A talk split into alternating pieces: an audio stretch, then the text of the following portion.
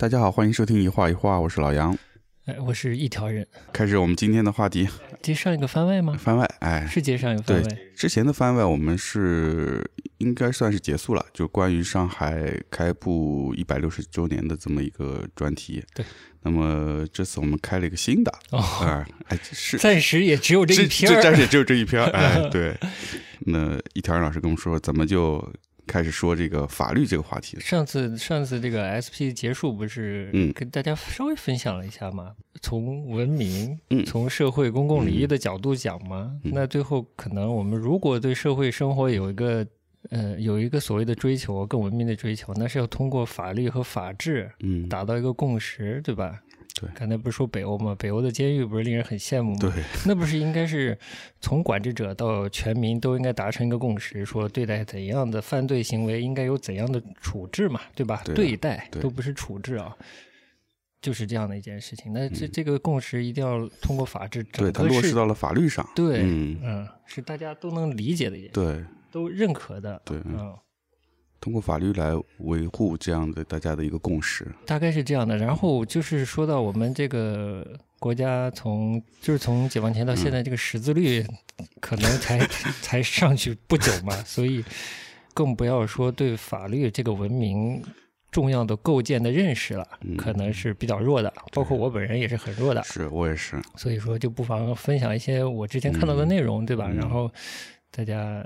增进一点了解，稍微增进一点法律意识。最近不是这个罗翔老师的哔哩哔哩上的这个课也是很火的吗？是的，我觉得是非常非常好的。虽然他不是在一线参与这个呃法律工作的，他是老师，但是我觉得他提出的很多问题是其实是跟每个人都有关系的。对，嗯，因为现在呃稍微说一句，就是法律在我们的生活中常常会以这样的一种形象出现，或者一种状态出现，就是你不知道它。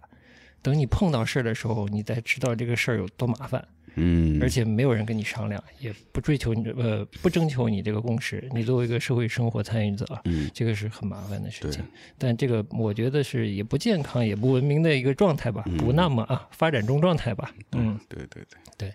所以今天就准备分享一篇这个还是之前的零三年的《书城》杂志上面的一个演讲稿。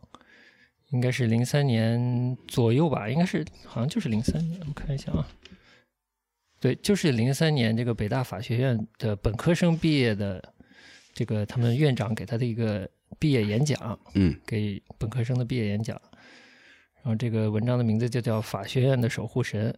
好，当时这个院长，当时的院长是强世功，我不知道他现在是不是院长了啊。那我们就开始了。好的，嗯，我们就开始分享了。好，第一章。嗯，今天在经过法学楼的时候，我突然注意到了马寅初校长的雕像，因为被压在法学楼的屋檐下，显得渺小而寒碜。然而，就像乌云压不住太阳的光芒，在这阴暗的屋檐下，我依然能够感觉到马寅初马寅初校长的豪迈气质和巨大的感染力。马寅初校长就在那里，目光炯炯地注视着我们今天要毕业的每一个学子。我突然想起。他当年在面对政治意识形态批判和学生造反派的批斗，慷慨陈词说：“老夫年过八十，明知寡不敌众，自当单身匹马出来应战，直到战死为止，绝不向专以压制、不以理说服的那那种批判者们投降。”历史过去了，时代变了，今天。没有人会因为提出人口危机而受到批判。新人口论已经从毒草变成了鲜花，变成了经典。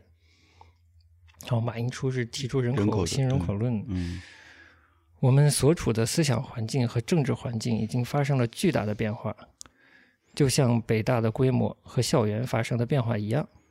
然而，我们这种过分乐观的进步主义信念，使我们忽略了这句话的意义。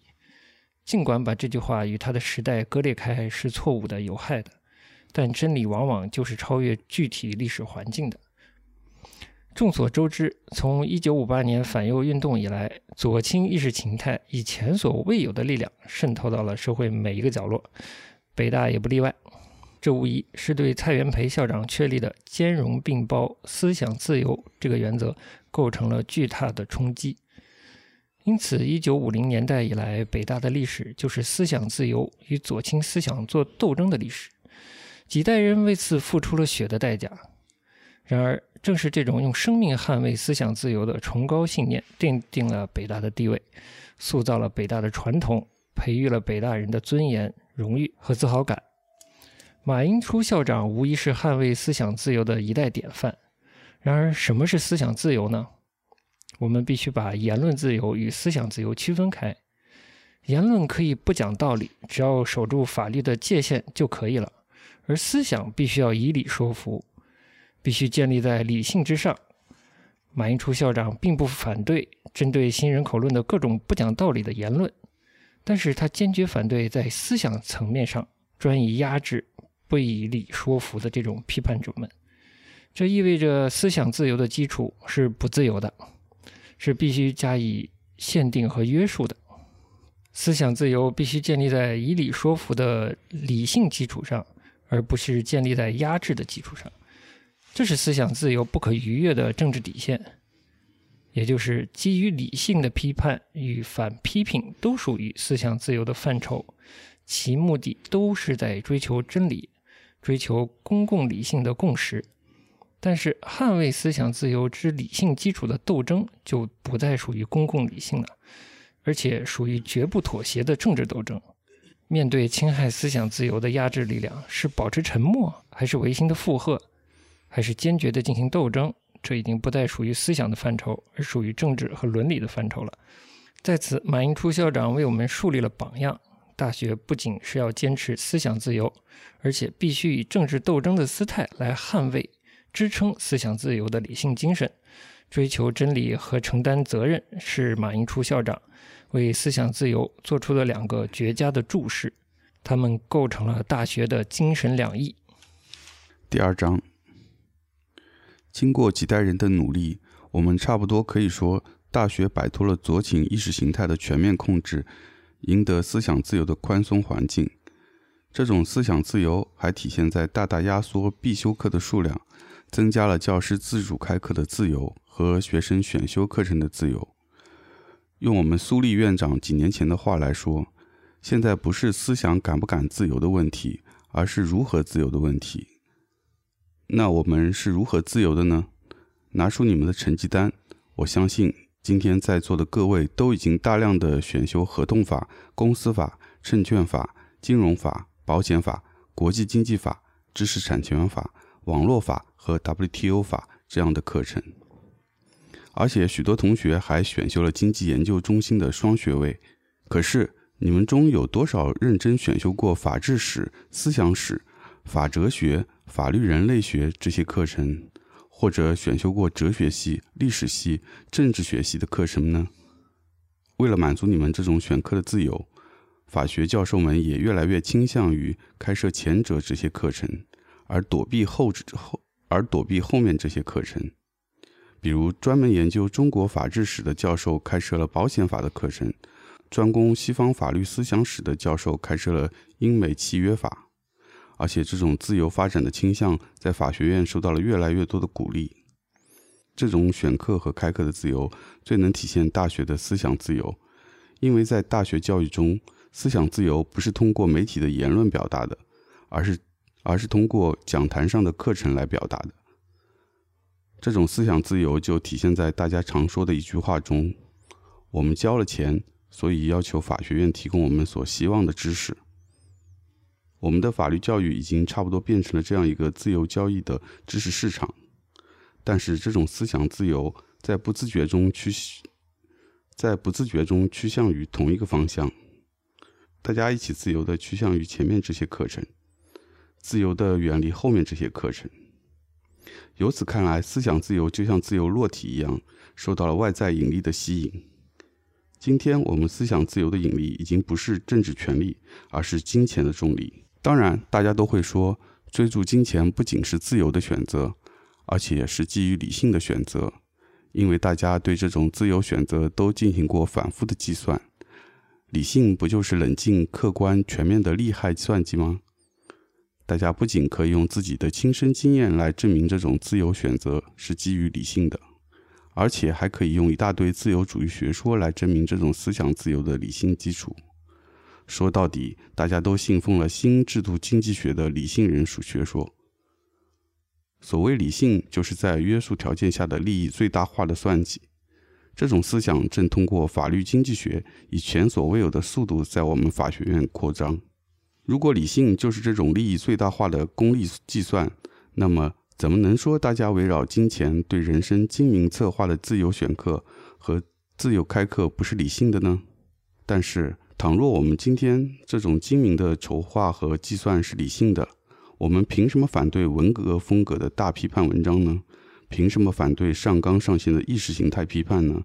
因为按照理性人的思路，这种这种思想也是理性的，是基于特定人生处境下的理性最大的选择。如果把今天的北大和文革时期的北大相比，我们就会发现，今天是赤裸裸的金钱引力吸引着我们的思想自由，那时不过是权力引力吸引着我们的思想自由。而金钱和权力不过体现了人性固有的野心，两者不过是理性选择的不同约束条件而已。如果说大学的理性精神可以这样来解释的话，这是不是意味着马寅初校长当年捍卫大学之理性精神的战斗不过是一场虚妄的战争？马寅初校长捍卫的大学之理性精神究竟是什么？与我们现在所理解的这种精明计算的理性有什么区别呢？为什么我们法学院，包括整个大学，越来越被金钱算计的力量所驱使呢？这是不是马寅初校长所希望的呢？第三章，我们不需要在欧洲历史上追寻大学的起源和理念。作为现代中国的第一所大学，北京大学从诞生之日起就肩负着双重的任务：一方面是探求真理和传播知识。因为中国传统文化在中西冲突中的失败，使得大学必须要面对现代冲击，而重新探索中国人生存的价值和意义。另一方面，就是要培养掌握这种真理和知识的人才，并通过这种人才的培养和教育，来全面的塑造国家的政治、经济和文化生活。因为作为传统科举制度的替代，大学在养育国家的精英。因此，北京大学从一开始就是既是思想的，同时也是政治的。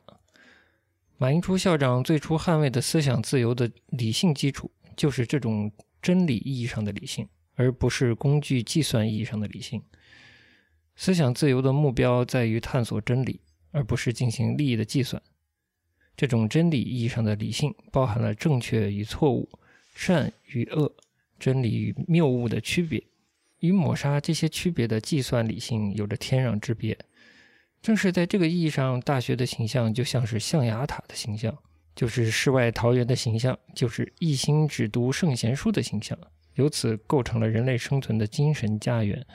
尽管由于大学的政治特性，使得大学所培养的执着于理性的人才与现实的政治生活发生了冲突，从而导致大学为捍卫真理而不断地卷入到政治斗争中。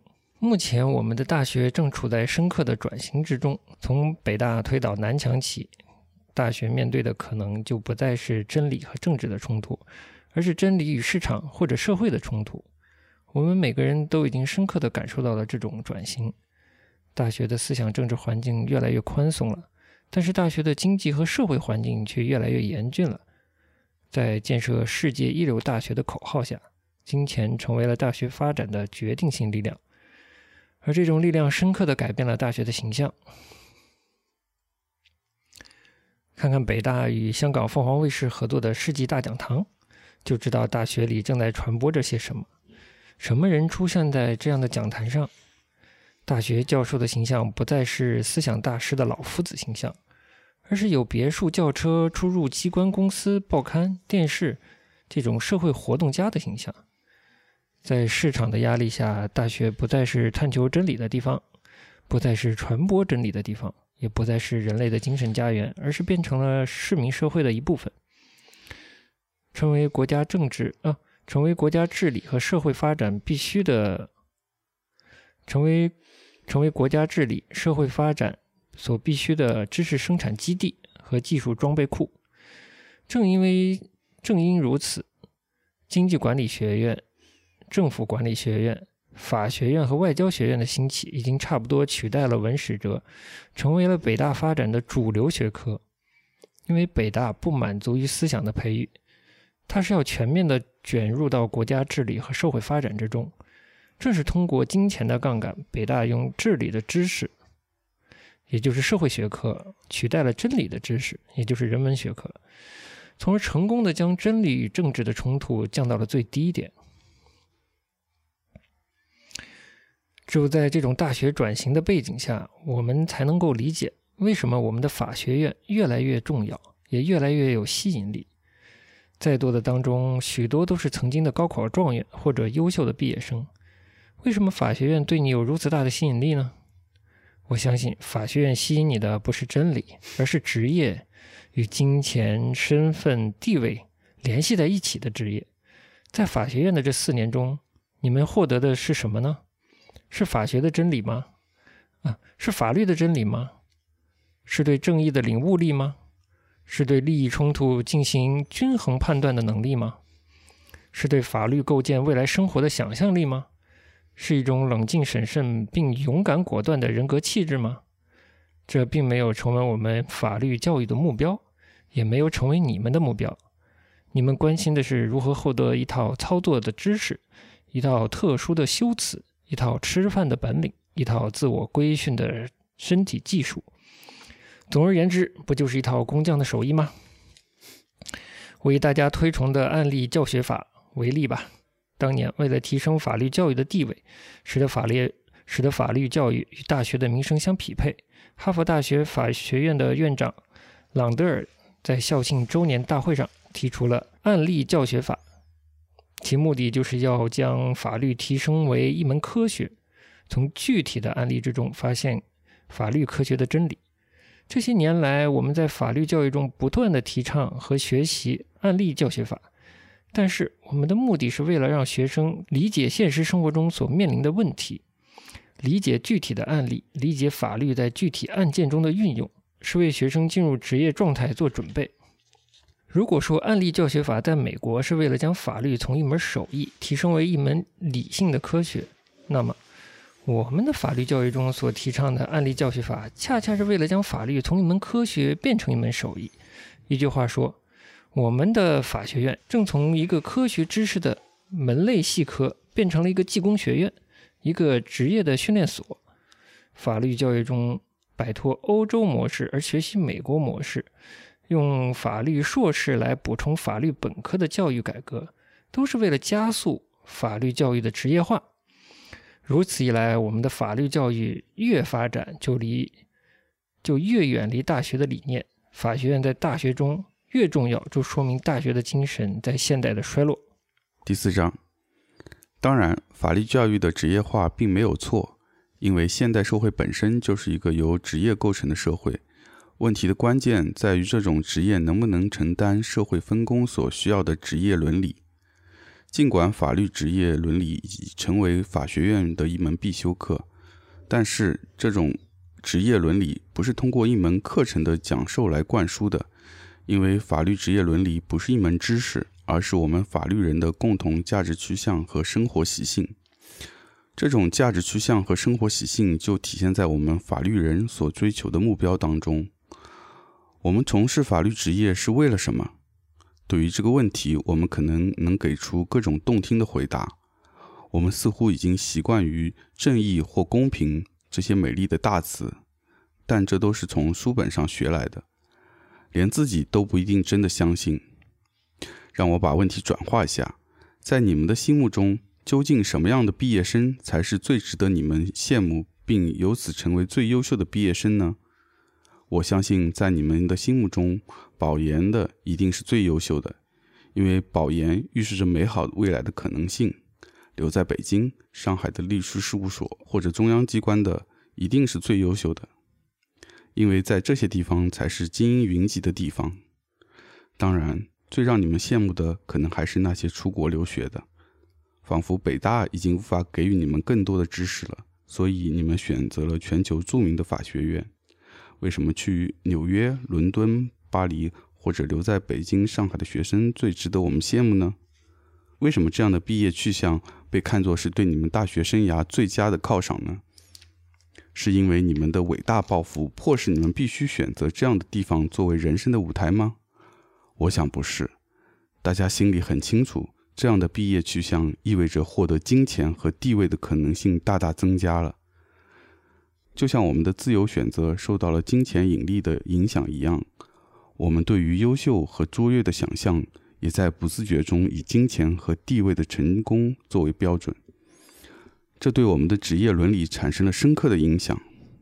正是为了附和你们的这种追求和理想，我们的法律教育中出现了一种病态的情绪，就是对目前的成文法传统的怨恨和对遥远的普通法传统的迷恋。这种病态集中体现在对当年东吴法学院的怀念之中。因为我们怀念的不是东吴法学院中弥漫的对法律神明般的信仰，而是怀念当年在普通法的背景中用英文教材、用英文授课、用英文写作。一句话，与英美宗主国接轨，也就是我们今天所说的与国际接轨。坦率地说，今天我们的法律教育中对东吴法学院的怀念，实际上是对娴熟掌握英语工具的怀念。对普通法的青睐，实际上是对纽约所象征的资本势力的青睐。一句话，我们在潜意识里认为，法律教育的目标就是如何更好地将大家训练成为资本的奴隶。在此，请允许我就目前法律教育中方兴未艾的法律诊所教育说几句。诊所就是看病的诊所。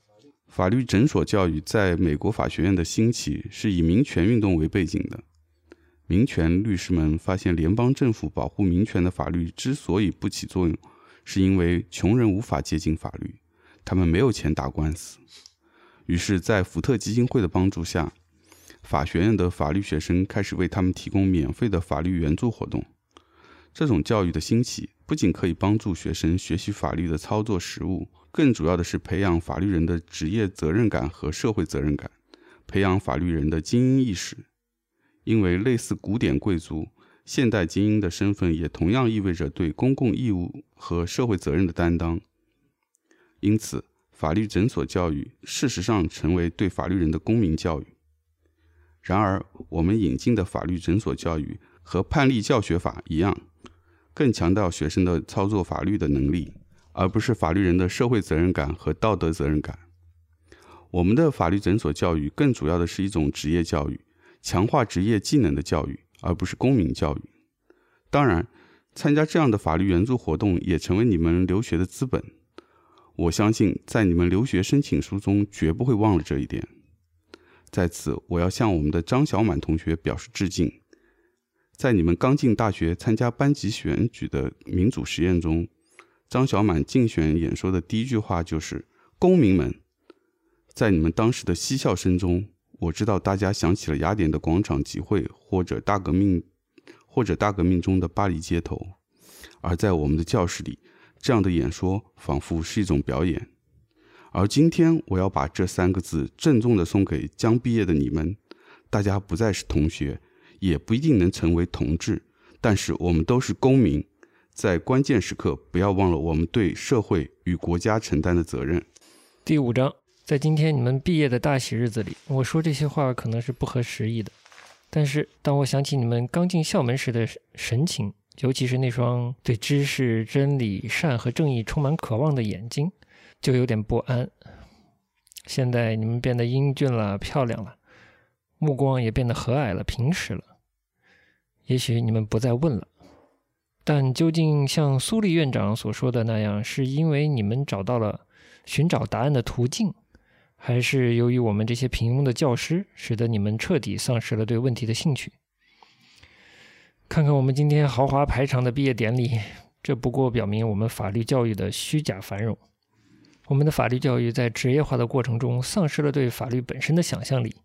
历史学家科罗将罗马法看作是诗，正是借助诗歌的想象力，罗马法塑造了整个近代的欧洲，发展出了现代的法律艺术。如果法律丧失了这种诗歌的想象力，我们的法律记忆也自然会越来越粗糙，越来越笨拙。因为只有想象力才能将艺术家与工匠区别开。法律的想象力就在于，法律是关于正义和不正义的科学。这不仅仅是罗马法学家的信念。而今天我们的法律教育中充满了职业主义的色彩，而将对正义的追求抛在了脑后，法律教育由此丧失了灵魂。法律人的职业技术繁琐，法律人的灵魂就越来越空虚。在这样的法律教育中，我们是不是在培养无耻的送棍和恐怖的法官呢？看看大家想象中的优秀毕业生吧，他们留在北京，就是即将奔赴纽约、巴黎、伦敦、上海、香港、广州。我们突然想起，我们有九百六十万公里的土地，我们有十三亿人民，可是我们为什么仅仅集中在这几个弹丸之地呢？为什么仅仅成为了资本的奴仆呢？在我们从裙带资本主义向大众民主的过渡中，在我们从经济民族向政治民族转型的过程中，我们有没有以法律贵族的身份担当起社会平稳转型这一重任的意识和能力？我们会不会堕落为资本的枪手，而与人民大众为敌呢？当我们的法律职业开始与人民为敌的时候，等待我们的将会是什么样的命运呢？历史的发展从不会以金钱的力量为转移。东吴法学院的毁灭就是一个例证，这难道要成为我们的榜样吗？尽管怀着这样的忧虑，我对未来依然充满了希望。希望就在你们中，就在那些不满足于法律技巧而对更广阔的法律真理充满热情的公民手中，就在那些不满足于在大酒店起草公文。至深夜，而对每日而对每日变化的社会生活充满关切的公民中，就在那些自愿到祖国的边疆支教的公民中，就在于至今没有找到工作但是对人生充满理想的公民中，就在那些关键时刻忘却利益计算、勇敢的承担责任的公民中，追求真理、承担责任，这就是我们法律职业的希望所在，而这也正是马英初校长的期望所在。马英初校长的雕像是由人口研究所敬立的，他就矗立在我们法学楼前。尽管它落满了灰尘，但它无疑是我们法学院的守护神，守护着我们法律的教育和法律的职业，守护着我们法律人的灵魂。本文为作者在北大法学院2003届本科毕业生典礼上的演讲。嗯，嗯，就是这样了。现在读来比零三年还振聋发聩呢。真是，但我其实不太了解现在的这个法律人的职业状态了，嗯，大家试着想象一下吧。但是从这篇文章，我想象大家还是更多的是被律师或者说法律相关的这个职业所谓的前景所吸引的。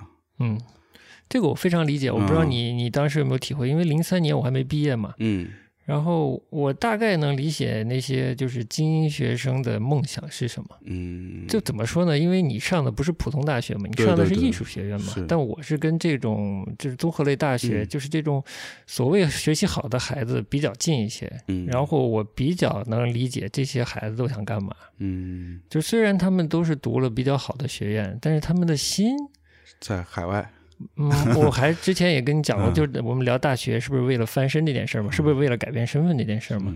我觉得就是充满了这种改变身份的嗯心理，嗯嗯跟八十年代所有人，就是九十年代初所有人想出国是有点近似。他那种那种冲动啊，特别强烈，我觉得嗯是可以很轻易的就被抛弃所有什么高等教育的理想主义色彩这些东西的。它更梦幻的是一种资本主义的浮，不能说浮华吧，至少是很好像很美好的那种生活愿景。我觉得是这样的，这都是这都是好学生心里可能会普遍向往的东西。嗯，那我不知道现在了，因为现在大学教育普就非常普及了，然后这个海外留学也也不是什么特别了不得的事情啊，我觉得。但是相对这个文史哲学习留学来说，这个理工科的学习还是比较难的，然后可能嗯。法律啊相关的也比较难吧。嗯。就是放在当下，我们都是说大学教育啊，放在嗯。当下，可能这种带有大学理想主义色彩，就对大学的定位重新定位它的价值，尤其是以北大为例的，以这个蔡元培校长所说的这个给北大确立的一个基本的八字方针啊，嗯。八字原则，就是自由思想兼容并包嘛。嗯那这个东西还在不在？嗯那他是不是还在以这样的精神培育这样的人？嗯这样的人是怎样？他的目标是怎样参与到社会生活当中的？这个东西还在不在了？这是一个，这是基础，然后才说这些人是不是才，然后才说这些人进入社会中会怎么改变这个社会，嗯对吧？对，可能跟十多年前又有点不同了。嗯嗯，至于有多不同，我现在不好说。嗯，但是通过教师和学生的迭代，这个理想可能更难发光、嗯发光发热。我是觉得啊，只是这，当然这只是现在这个阶段的状况，我觉得是这样的。嗯至于说法学这件事儿啊，我们也不多说了。就是我九十年代的时候，应该九十年代的时候，我其实看看过九十年代的那种刑法案例，嗯可能不光是刑法的，但是刑法案例给我留下的印象比较深嘛。那会儿刑就是当时还有流氓法之类这些法的啊，就是看着我觉得很，我作为一个还应该还成年了没，可能还不是成年人呢，我看了都觉得有点奇怪，就是嗯。他怎么带这种封建色彩呢？就有些嗯。有些案例啊和判例啊，就对人的自由的压压制还是挺明显的。嗯。就我很早就有的一个印象，嗯，然后现在你再去看罗翔老师的课，他还是会讲到一些以前的比较荒唐的案例，案例以及嗯现在还在发生的一些所谓口袋法的一些案例吧、之类的嗯。哦，我不知道那口袋法现在还在不在了。哦，他讲的口袋法应该也不不在了，但是有一些所谓的口袋法还存在。当时就是年纪小，看到了一些这样的判例，然后再在就是人一点点成长嘛，在成长的过程中，也看到了一些法的改变。对，这个改变是通过极小极少数人的牺牲嗯而推动的。我不知道你对比如说这种遣返收容制度的变化啊之类的这些有没有印象？嗯有很多事情都是发生了一些极端案例之后，很被动的变化的变。化嗯这样的变化是伏及所有人的，嗯嗯，但之前有多少人在这样的，呃，可以说不是不公正的，或者错误的，或者不文明的这种法条下付出了呢？就是牺牲了呢？付出了这些代价呢？大家可能也不知道，嗯我我反正也不知道。嗯只有你在看一些案例的时候，你才知道一些事情。嗯这就我我开始说的，就是那我们现在还是处于一个对法非常就很大部分人，我觉得对现在实行的法条都不太了解的一个状态下，是大家都处在一个只有遇到的时候才知道遇到了什么，嗯不是用，呃是你才才知知道你面对的什么。嗯，面对了什么样的状况？对，嗯我觉得是很尴尬的一个状态。嗯嗯。这两年我不知道你有没有注意到，我们国家又在扫黑除恶。这这关注到到处都是标语，对，嗯，有好几年，我觉得，但是这是普通人又不懂的一件事情，其实只知道可能是件好事儿嘛。